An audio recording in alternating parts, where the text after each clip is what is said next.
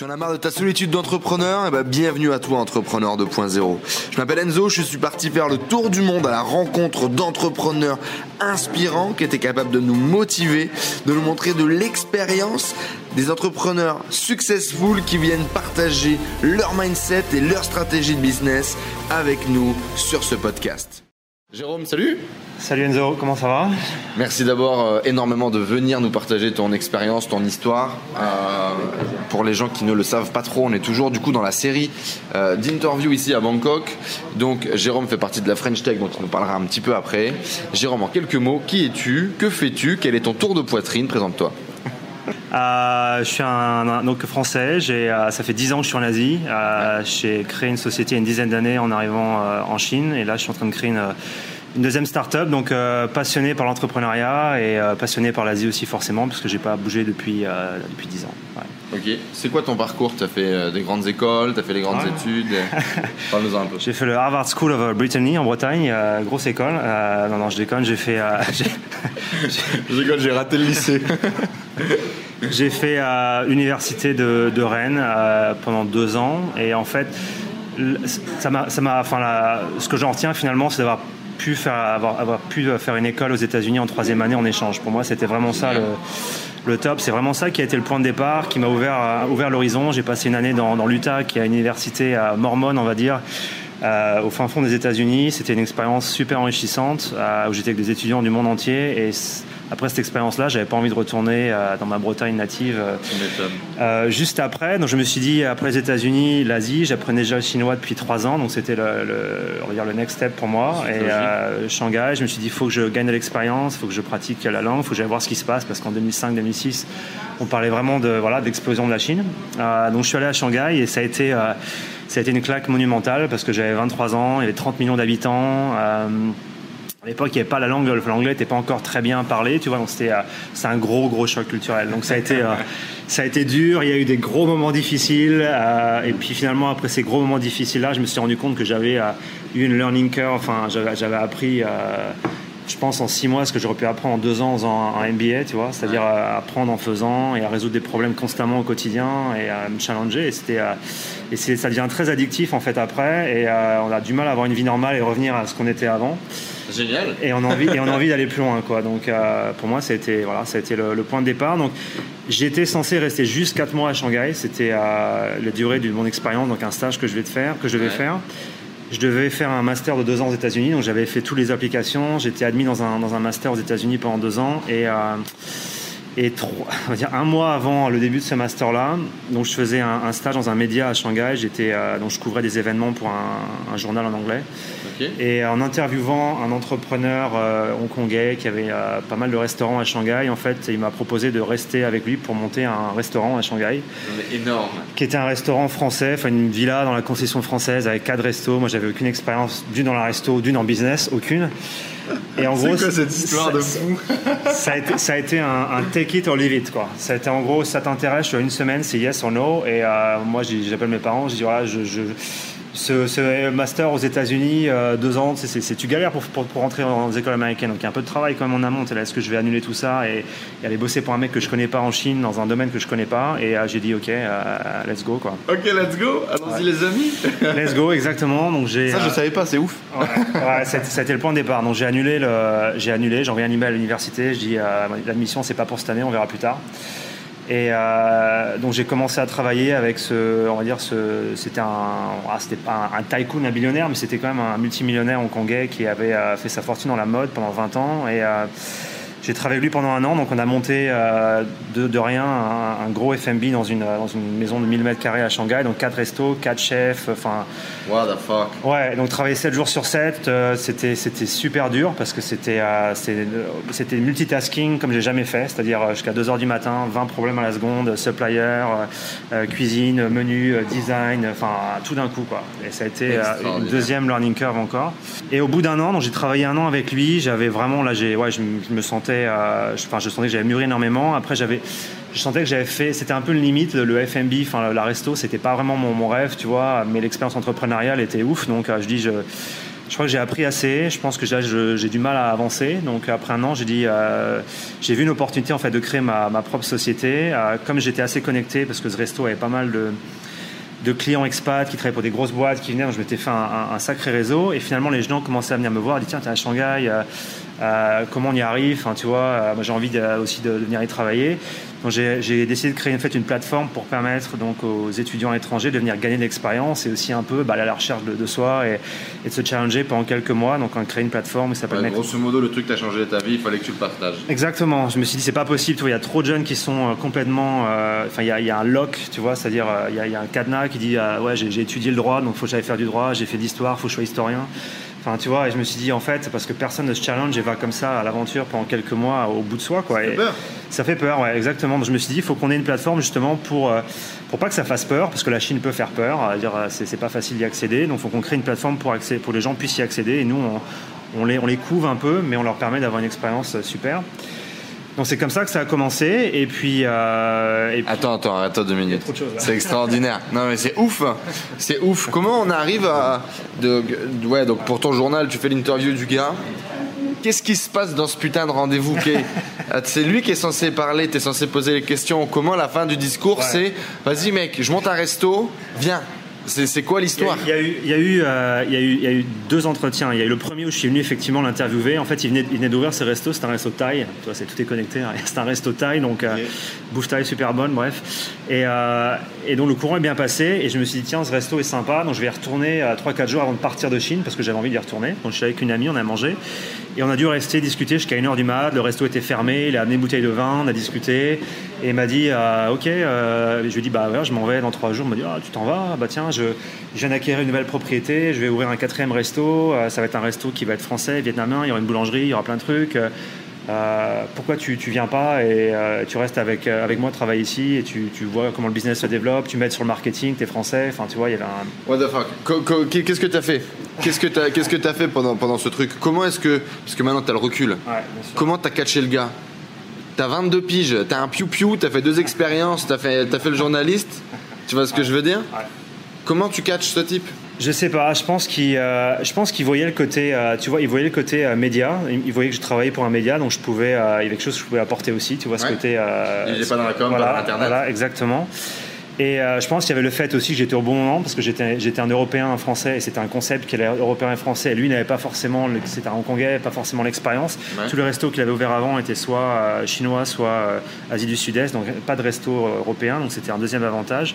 Et puis après c'est une question de feeling. Je pense que le mec était très gut feeling quoi. Tu vois, c'est en gros paf c'est le mec il, te, balance une offre comme ça dans la foulée quoi donc c'est trois éléments je pense tu vois et c'était quoi toi tes forces à l'époque? Qu'est-ce que tu dégageais? Qu'est-ce que tu dégageais pour que le mec il te dise ça tu vois? Qu'est-ce que tu as, qu'est-ce que, tu lui as fait ressentir? Je pense que j'avais un, bon, un, bon contact humain. Je pense qu'il a dû sentir ça et, euh, et voilà, j'avais peut-être du bagou, enfin j'en sais rien. Tu vois, c'est euh, bagou, je pense, et euh, et puis une forme d'énergie. Tu sais, j'avais 22, 23 ans, l'énergie, tout est possible. Enfin, et je pense, voilà, c'est tout quoi. Extraordinaire. Hein Moi, j'adore, j'adore, j'adore. Ça m'excite ce bordel. C'est énorme. Et donc, du coup, tu finis pas tes études. Et, tu continues là-dedans et tu développes avec ça. Voilà, donc je, je, démarre avec, avec lui. Euh, je ne connaissais pas. Euh, il vient me chercher. Enfin, je suis revenu en France deux semaines je, pour, pour un peu euh, faire la transition. Je reviens à Shanghai. Il vient me chercher à l'aéroport j'avais un appart qui était prêt et euh, dès le lendemain, je commence à travailler avec lui. Donc le, resto était en construction, donc euh, il a fallu, bah voilà, c'était euh, préparer la com, préparer tout, préparer tout, la com, voir les, travaux, enfin les, designs. Il y avait un designer italien qui faisait tout, la, qui faisait tout le truc, qui avait tout. Donc je connaissais rien, de rien. J'ai jamais monté un business, j'ai pas fait de studies business parce que mon, mon background, j'ai fait littérature anglaise, chinois et, et com, pas de business, tu vois, du tout. Euh, extraordinaire. Et la prochaine fois que quelqu'un me demande comment je fais pour aller chercher des gens en interview qui paraissent extraordinaires, machin. Et comme ça, il sait pas pourquoi. Et le mec il se pointe, tu chattes avec, oh, tu peux monter un avec moi? Ah bah oui, tu vois, pourquoi pas. Point. C'est juste, accepte ce que t'es, accepte les forces que tu as, genre fais des choses, sois énergique, donne ce que tu as à donner, puis des fois, bah, Il se passe des trucs comme ça, quoi. Les choses ne se passent pas dans la tête, elles se passent dans la réalité. Donc je pense qu'il faut, faut, arrêter de, vivre les choses dans sa tête. Il faut qu'elles se passent en réalité. Et donc il ne faut pas avoir peur de voir les gens et d'aller les voir parce que tout se passe entre les gens. Hein. Je veux dire, c'est pas des machines. Donc euh. c'est énorme. C'est énorme. et du coup, rapidement, euh, derrière, tu as monté d'autres boîtes, tu as monté des startups. Aujourd'hui, tu, tu, vis de ça. On en reparlera un petit peu après. Moi, j'aimerais te passer une autre question. Du coup, mais tu as déjà un petit peu répondu. C'est quand et comment tu as démarré ton aventure entrepreneuriale? Du coup, c'est ce restaurant dans lequel tu as été C'était une pré-aventure. J'étais pas l'actionnaire euh, principal parce que c'était un, projet à 1 ou 2 millions de dollars. Donc euh, moi j'étais juste. Et toi, t'es in T'es associé? J'avais euh, une micro-part, on va dire, mais j'avais un steak dedans. Ouais. c'est énorme. Ouais, ouais, un petit Le mec qui te donne ta chance, il te donne ton steak. En ouais, ouais, un petit steak et j'avais un salaire à l'époque qui est en Chine. qui était de 15 000 RMB, qui donc c'était à l'équivalent peut-être de, je sais pas, 2000 euros quoi. Donc c'était pas mal, hein. C'était, euh, enfin 23 ans, c'est vrai que c'était, euh, une super opportunité. C'est devenu ton mentor, ce mec? Enfin, c'était ton mentor? Euh, c'était, c'était un entrepreneur un peu old school, très dur en fait. Donc c'est-à-dire qu'à 4 h du mat, t'envoyais un message. Est-ce que tu as pensé à ça? Comment se fait que c'est pas fait? Tu vois? Le mec, il dormait jamais, quoi. C'est un mec lui, qui a fait sa fortune dans la, dans la mode et donc il travaillait 24 h sur 24. Donc c'est vrai qu'il était, il était dur et, et ouais, j'ai appris, je pense, à voilà, accrocher quoi. Accrocher un business, c'est sérieux et t'accroches. C'est pas juste, euh, enfin, un titre, tu vois. C'est pas et, euh, et, ça, je l'ai appris. Après, après, il y a certaines choses où il était peut-être un peu moins bon, et c'est pour ça que j'ai senti au bout d'un an que j'avais besoin d'une autre expérience. Voilà. Mais il t'a quand même. Ah ouais, c'était top, hein, bien sûr. Bah, je regrette pas. Ça a été, si j'avais pas eu cette expérience-là, j'aurais jamais créé ma boîte derrière parce que je me serais c'était même pas une possibilité en fait. Tu vois, je l'imaginais même pas, tu vois. Et c'est juste, c'est devenu une possibilité parce que je pas entrepreneur? Tu te voyais pas entrepreneur? Je pense que j'étais débrouillard depuis que je suis gamin. J'ai toujours fait mes trucs tout seul. J'ai jamais été dans le système. J'ai toujours été hors du système. Je me faisais chier à l'école, euh, sincèrement. J'ai euh, et euh, et j'étais toujours, ouais, j'ai toujours hors, j'ai toujours besoin de faire mes trucs par moi-même. Enfin, donc, je pense que j'avais six mindset, mais je l'avais pas réalisé en fait, parce que c'était pas quelque chose qu'on t'apprend à l'école. On te dit pas. Et, là, t'as pas eu trop le choix de le réaliser, quoi. exactement. Ouais, ouais, exactement. Ouais, ouais, Et donc, du coup, direct après, bim bam boum, on y va. T'as monté Ouais, j'ai monté et j'avais pas de peur du tout. Quoi. C'était, euh, j'avais aucune peur. Euh. On venait de créer 4 restos, ça va. Voilà, pas de problème. Exactement. J'ai, j'ai 23, 23 ans, euh, monté la boîte et, euh, et on a, je l'ai monté de mon bureau, enfin de, de, mon appart pour commencer, pour limiter les coûts. Et puis on a eu de la chance, on a eu on a des clients tout le temps. On a dû faire 100 euh, 000 euros de chiffre la première année, euh, ce qui était top, tu vois. Donc euh, c'est sûr que la, confiance, bah ça, tu dis ouais, ça, marche quoi. Et, après j'ai pris, on a commencé à ouvrir un bureau, on a ouvert une société en Chine, on a commencé à, structurer les choses parce qu'on pouvait pas continuer sans les structurer. Mais au début c'était à, bootstrapping quoi, je veux dire, voilà, ouais, l'arrache. On n'a pas mis beaucoup d'argent pour démarrer, donc ouais fucking inspirant, génial. Euh, avec le recul aujourd'hui, si tu devais définir un espèce de processus de la réussite, si demain tu devais lancer un nouveau projet comme tu es en train de le faire actuellement, si demain tu devais lancer un nouveau projet, trois, quatre étapes qui amèneraient ton projet à la réussite Tu vois, ça serait quoi? Comment tu vois les choses? Je pense que la, première des, euh, des choses, c'est vraiment de se poser la question de pourquoi tu entreprends. Je pense que c'est important. c'est important parce qu'il y a plein de raisons d'entreprendre. Euh, et, il faut que ça soit une raison qui soit alignée avec toi. Parce que si c'est la mauvaise raison, ça marche pas. à un moment donné, tu t'y retrouves pas. Quoi, parce que c'est dur et parce que tu n'as pas l'énergie pour aller plus loin. Donc vraiment se poser la question pourquoi je vais entreprendre? Est-ce que c'est un.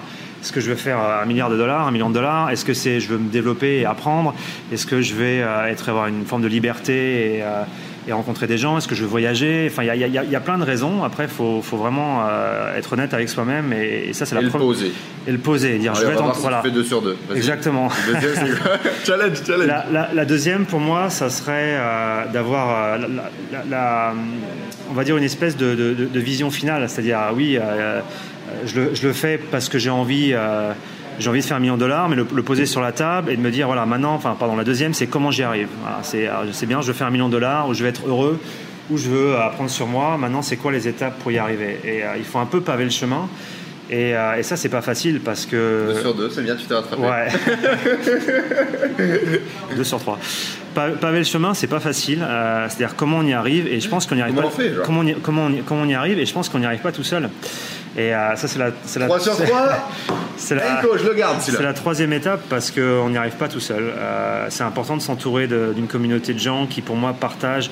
C'est là où j'en viens à partager les mêmes valeurs, partager la vision que tu as sur ton projet d'entrepreneuriat, qui peut être un projet qui, qui peut être J'aime bien les. Enfin, pour moi, c'est des projets qui réunissent beaucoup de gens. J'aime pas les projets, c'est juste ma vision à moi. Je veux être riche. ça, c'est mon projet à moi, mais ça inclut pas beaucoup de gens dedans, malheureusement. Alors, tu vas, tu vas te retrouver à, utiliser les gens pour arriver à tes fins, quoi. Alors que quand tu as un projet qui rassemble, les gens ont envie de, enfin, s'y retrouvent aussi forcément. Et donc, euh, trouver des gens qui partagent les mêmes valeurs et qui, ont, qui sont liés avec la vision, pour moi, c'est essentiel. dire, quand tu trouves des cofondeurs ou des gens qui travaillent avec toi, euh, le background, c'est bien, mais euh, valeur et vision partagées, euh, différentes compétences, important, mais valeur et vision partagées. Et ça, c'est là où tu vas le plus loin parce que c'est la vision long terme. C'est pas sur du court terme, tiens, on a fait la même école, chouette, on travaille ensemble, au final, tu te rends compte que tu partages pas du, tout. oui, ça peut marcher, mais ça peut marcher. Ça fait pas tout. Ça, c'est mon, voilà, c'est mes c'est mon expérience, on va dire.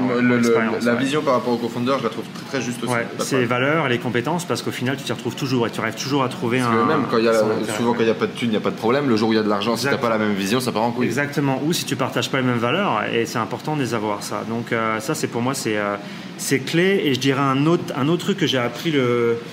Je sais pas mal de trucs que j'ai appris, mais un que j'ai appris, c'est vraiment de, de, de, de, travailler sur soi aussi pendant le, le, processus parce que ça peut être très destructeur aussi. Euh, si tu, euh, encore une fois, si tu les fais pour tu les fais, tu fais l'entrepreneuriat pour les mauvaises raisons, ça peut être très très dur physiquement, très dur moralement. Si t'es pas entouré de personnes qui partagent ta vision, t'as pas une communauté qui te qui te euh, qui t'aide à avancer, c'est difficile. Donc, il faut travailler sur soi pour avoir les idées claires, pour être focus et, euh, et, pour, et pour finalement euh, pas voir les choses qui t'arrivent comme une chose de personnel, de voir ça comme des problèmes à résoudre euh, et, voilà. Donc, des solutions à amener. Des solutions, mais c'est important de travailler sur soi comme entrepreneur, je pense vraiment, parce que si tu as l'esprit est complètement perturbé et que tu vois les choses de travers et que tu vois pas les choses pour les bonnes raisons parce que tu es drivé par des émotions ou par la, la, revanche ou par plein de choses, ça va pas tendre dans la bonne direction. Il faut vraiment un état d'esprit, je dirais, clair et aligné et et avec des choses positives qui arrivent quand à cet événement. Écoute, comme dirait un grand monsieur, Amen. On répète du coup le process que Jérôme nous a partagé. Travaille ton pourquoi en premier point. Euh, paver la route, comment est-ce que tu vas réaliser ce que tu as envie de faire et pourquoi tu veux le faire du coup, euh, comment on fait? Étape 2. Étape 3, euh, t'environner euh, des gens autour de toi qui sont dans le même état d'esprit, les mêmes valeurs, les mêmes visions. Trouve tes cofondeurs. Étape numéro 4, ben, vérifie bien de travailler sur toi pendant tout le process. exactement, et travailler, sur soi, c'est super important. Euh, génial. On peut que valider. Euh, selon toi, quels sont les traits de caractère, les compétences ou que tu avais, que as dû euh, et que tu as développé dans le chemin, ou que tu as dû créer parce que tu n'avais pas du tout, qui font de toi aujourd'hui un bon entrepreneur? Ça serait quoi? Je pense qu'on a tous des compétences naturelles au départ, et ça, il faut vraiment savoir les identifier. Et c'est pas facile, parce que si t'as pas le recul, c'est pas forcément sur quoi tu es bon et pas bon. C'est quand les gens te le disent et que tu vois ce qui marche et ce qui marche pas. Euh, moi, je les ai identifiés parce que j'ai vu tout de suite que j'avais le contact humain. J'étais quelqu'un qui était tourné sur l'extérieur, donc j'étais capable de créer des relations, des partenariats, de, faire adhérer les gens à ce que je faisais. Euh, de façon assez naturelle. Et des fois, tu te rends compte que ouais, c'est facile d'avoir un contrat, mais finalement, c'est pas si facile que ça pour d'autres personnes. Donc moi, je me suis rendu compte que c'est quelque chose que, je sais faire.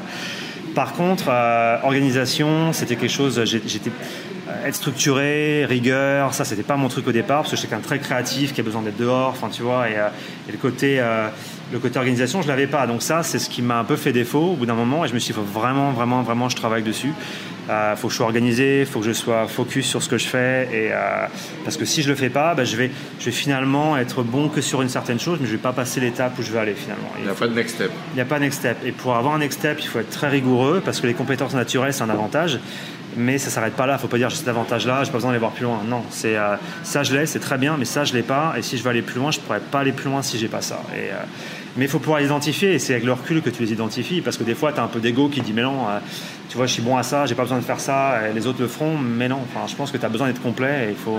et donc du coup, les compétences que tu avais déjà de base et, que tu as développées, ça serait quoi du coup? Ça serait des, points forts que tu avais là? Points forts, ouais, c'était le contact humain. Ça, tu as travaillé dessus, tu les as développés Non, non, ça, ça je l'avais. Par contre, ce que j'ai développé, c'est vraiment. Non, mais tu as. tu l'avais, certes. mais j'ai continué à le développer en le pratiquant. Bien sûr, en le pratiquant, parce que euh, le, fait de le pratiquer tous les jours, ben, tu, tu peaufines, tu, euh, tu peaufines cet aspect-là. Ok, donc ce qui a créé du coup focus et, euh, et rigueur organisationnelle, etc., etc. On en a déjà parlé des tonnes. Bizarrement, on est un peu tous pareil. Est-ce qu'aujourd'hui tu gagnes bien ta vie si tu étais resté à l'école et tu avais fini ton bac plus 5 et tu aurais pris ton petit job dans ton petit bureau, dans ta grande tour? Si j'étais resté dans ce mode de vie-là, Euh... que tu gagnes bien ta vie? Et si tu veux pas donner un nom, tu peux donner une fourchette ou tu peux comparer ça à une vie d'ingénieur? Ouais, c'est, euh, ouais, c'est, enfin, je, gagne bien ma vie. Après, l'objectif final pour moi, c'est d'arriver de faire un.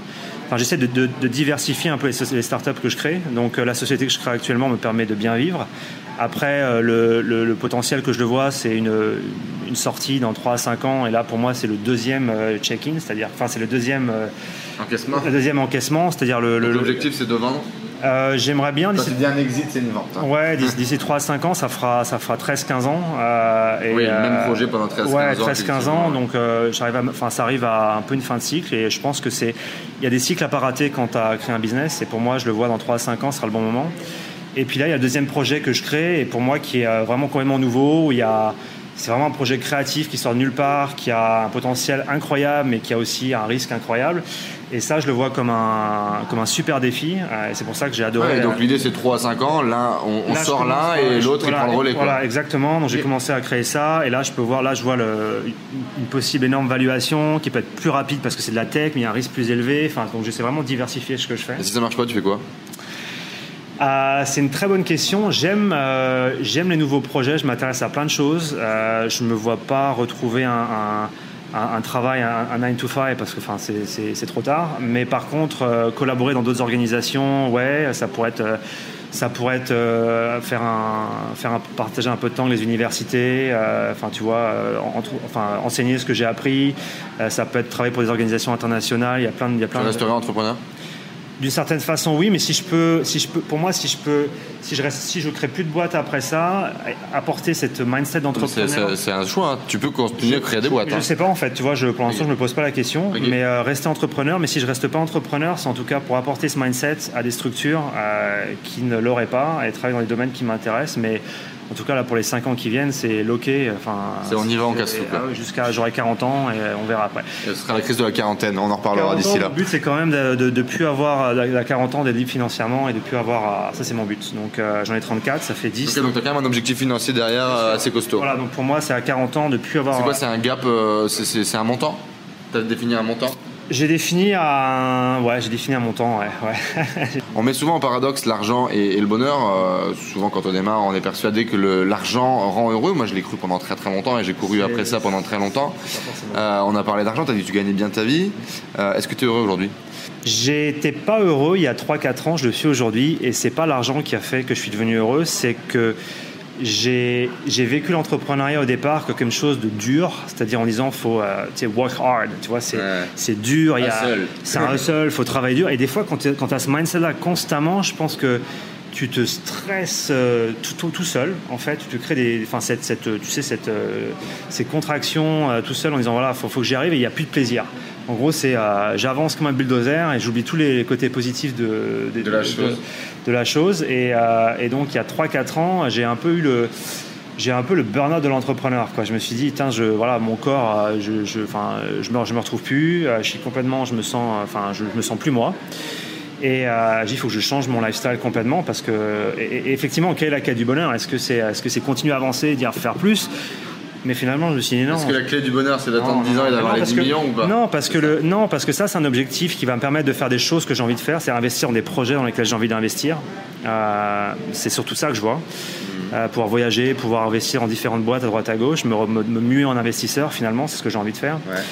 Euh, mais la clé du bonheur, je veux dire, elle peut, arriver sans argent. Je veux dire, parce que finalement, le bonheur, c'est quelque chose qui est externe. Je veux dire, les richesses externes qu'on accumule, elles sont externes à nous.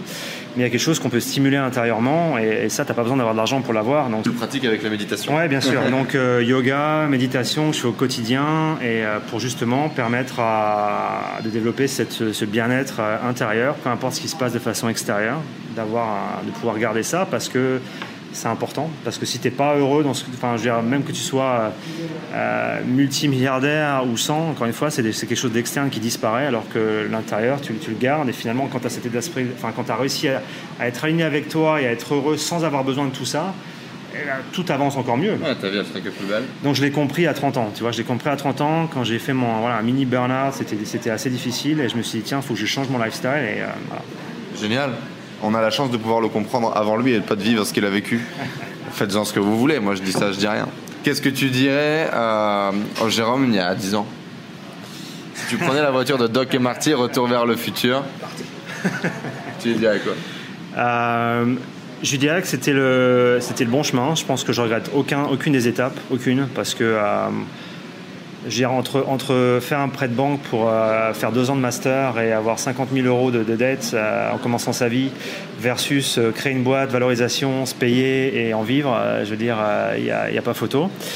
Je dirais de, ouais, de, de, de- j'aurais bien aimé éviter ce burn-out, mais en même temps, je me dis si j'avais pas fait ce burn-out là tôt, j'aurais pas non plus travaillé sur moi-même. Et je pense qu'aujourd'hui, je peux aller beaucoup plus loin, beaucoup plus vite et beaucoup plus fort parce que j'ai travaillé sur moi et que j'ai un lifestyle très très sain. Par contre, c'est la merde qui t'a fait travailler sur toi.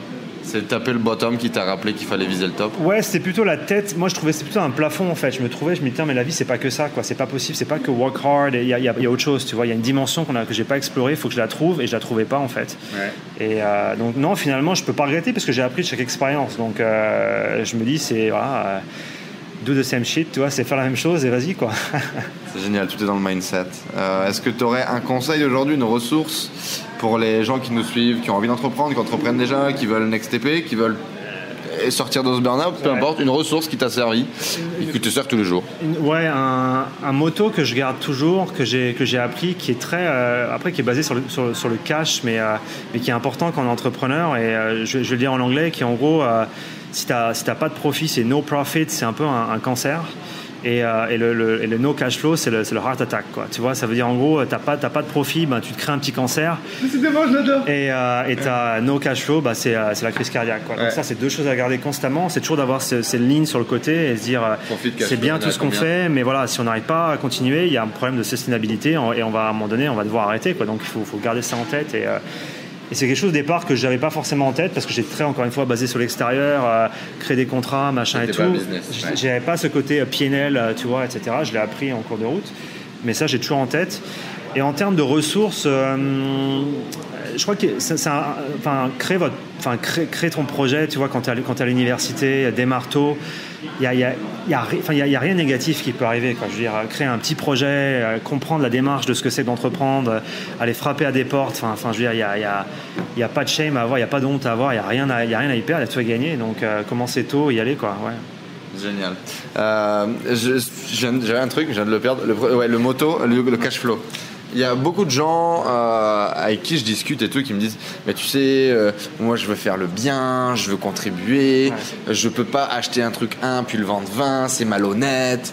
Et ma réponse est toujours la même en fait c'est que tu peux pas aider les gens si toi-même t'es pas à l'abri. Tu peux pas donner de l'argent si toi-même t'en as pas.